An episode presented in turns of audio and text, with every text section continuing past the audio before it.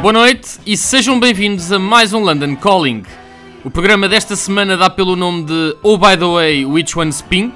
O que para os fãs dos Pink Floyd deverá ser imediatamente reconhecível como uma linha de Have a Cigar do álbum Wish You Were Here, que acabámos de ouvir. E foi a pergunta também que os Floyd mais tiveram que responder na sua primeira década de existência, quando faziam questão de passar despercebidos, não dar entrevistas e ser apenas nomes desconhecidos debaixo do guarda-chuva dos Pink Floyd.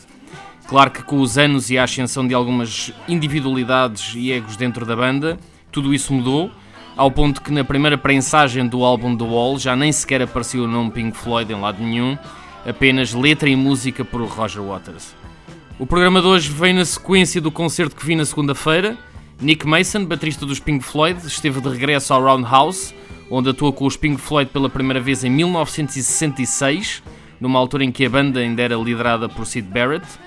Vou por isso prestar aqui a minha homenagem às carreiras a solo dos Floyd, tantas vezes ignoradas devido à magnitude astronómica dos trabalhos da banda.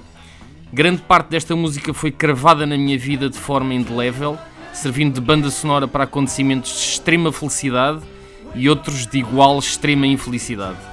Será por isso o mais pessoal de todos os London Calling até hoje. Vamos então saber afinal quem é o Pink. gentlemen, and welcome to Earl's Park. Tonight,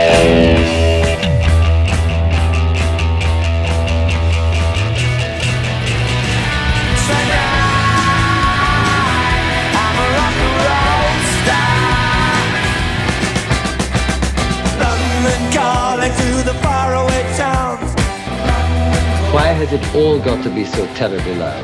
Cause London is drowning out.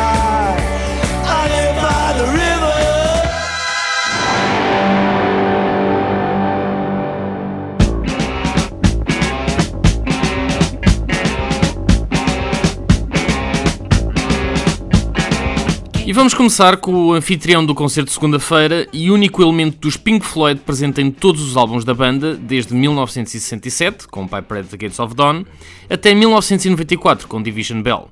Ou 2014, se quisermos contar com a coleção de outtakes The Endless